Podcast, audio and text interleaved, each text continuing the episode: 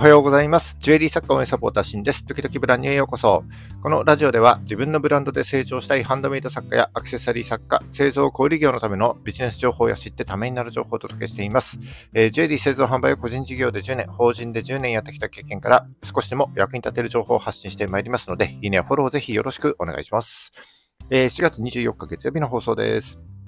えーと、今週末からですね、いよいよゴールデンウィークがスタートしますけども、皆さん予定は決まりましたか？えー、僕はいつもと変わらずというかですね、周りが休んでいる時こそコツコツ積み上げていこうかなというふうに思っている次第でございます。えーと、今日の話なんですけども、うんと昨日ですね、ちょっと、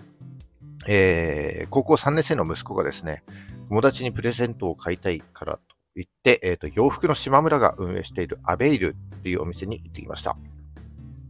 あの、知っている方も多いと思うんですけども、えー、僕はですね、おそらく息子がちっちゃい時、それこそですね、小学校ぐらいの時ぐらいしか行ったことがないんじゃないかっていうぐらいですね、すごい久しぶりに行ってきました。いやー、面白いお店ですね、アベイル。えー、何が面白いかっていうとですね、コラボ企画が盛りだくさんなんですよ。えー、息子がプレゼントしたいって言ってたのがまさにそのコラボ企画の商品で、えー、サンリオのシナモロールと、えー、初音ミクがコラボしたグッズなんですけども、まあ、それ以外にもですね、ポケモンとか、いろいろコラボ商品があって面白かったです。で、中でも、インフルエンサーとコラボした商品がですね、こう、2、3人ぐらいのインフルエンサーの方と、えー、コラボした商品が、こうコーナーの一角をドーンと陣取っていて、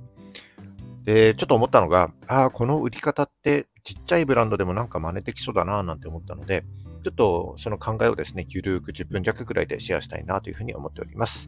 えー、題して、えー、初音ミクとシナモロールから学んだコラボ戦略です。えー、それでは最後までお聴きください。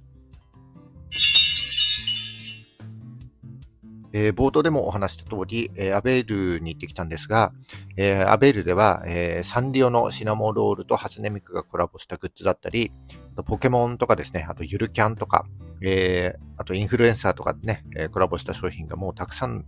えーコラボした商品がいっぱいありました。で、こんな風にですね、えーコラボした製品を作るっていう時は、一方の知名度だけが高くてもダメですし、え販売するお店のですね、顧客層にも合致したものでないと、え話題性があったとしてもあまり売れないと思います。え例えば、無印良品がですね、あのシナモンロールとコラボしたって、無印のお客さんで興味ある人ってそんなに多くないと思うんですよね。で、今回ですね、この話をしようと思ったのはですね、えこのコラボ自体の話になるんですけども、えー、別にですね、知名度がそんなに高くないブランドでも、ちょっと応用が効くんじゃないかなというふうに思ったからになります。で、今日は、え、まずですね、そのコラボをするメリットを少し解説した上で、コラボする実際の方法についてですね、少し解説していきたいなというふうに思っております。で、はじめに、え、コラボするメリットについてお話しします。え、コラボするメリットというのは、話題性、え、新規顧客獲得、え、広告コストの削減、なんてのが挙げられると思います。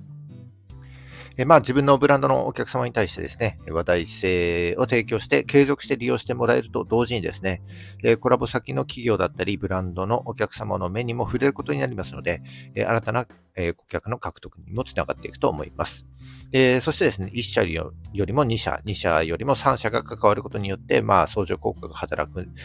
ので、えー、広告宣伝費の削減にもつながっていくと言えると思います。で、一方でですね、やっぱりデメリットもあると思ってまして、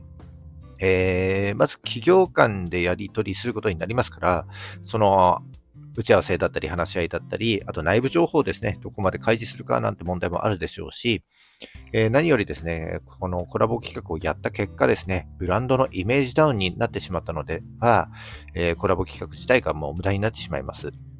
これらのメリット、デメリットを踏まえた上でですね、えー、ちっちゃなブランドがコラボ企画をやるアイデアをちょっと少し話していきたいんですけども、えー、今回アベルを見ていてちょっと思ったのがですね、大きく分けて2つかなというふうに思いました。えー、1つ目は作家コラボ、え、2つ目は、え、お客様コラボになります。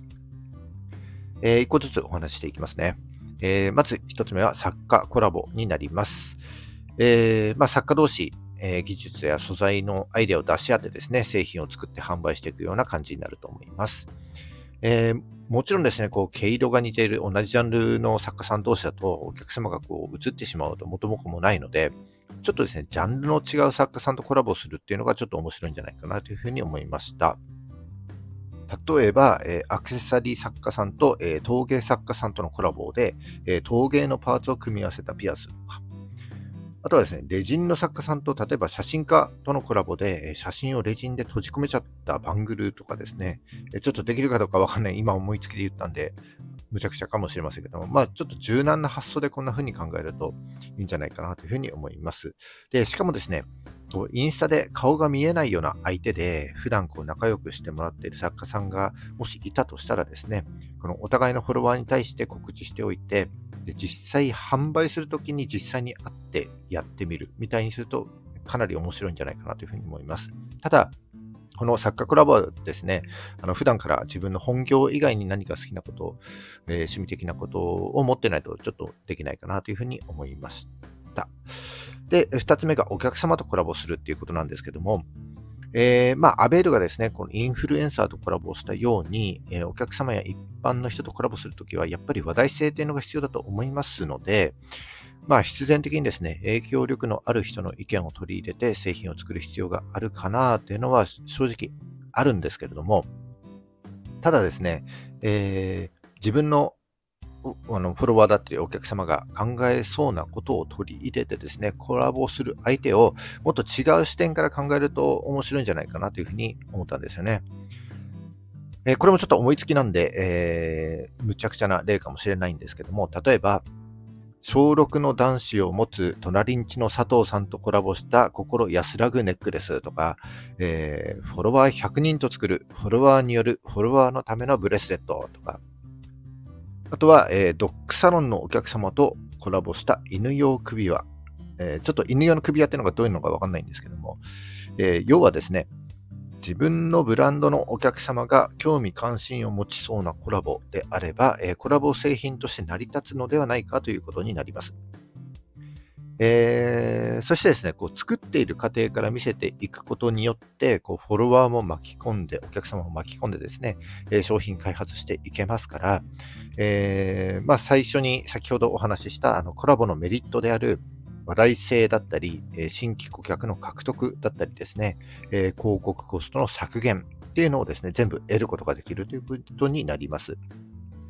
まあ、ちょっと例えとしてはむかむちゃくちゃかもしれませんけども、少し柔軟な頭を持ってですね、柔軟な発想で考えてみると、必ずしもその、えー、何何十万人とあのフォロワーがいるインフルエンサーとコラボする必要もないんじゃないかなというふうに思うんですよね。だから自分のフォロワー、お客様が考えそうなことをですね、まずちょっとリサーチしてみて、調べてみて、うん、それに向けてコラボできる相手はいないかというところで、ちょっと、え、考えてみるのも面白いんじゃないかなというふうに思った次第です。はい。えー、以上、今日はですね、えー、初音ミクとシナモロールからコラボするメリット、それからコラボする方法についてお話しさせていただきました。えー、本日も最後までお聴きいただきましてありがとうございます。えー、この放送が少しでも役に立った、えー、ためになったと思った方は、いいねをお願いします。また、聞いたよという印で、いいねボタンをポチッと押して残していただけますと嬉しいです。今後も頑張って配信してまいりますので、よかったらフォローよしぜひよろしくお願いします。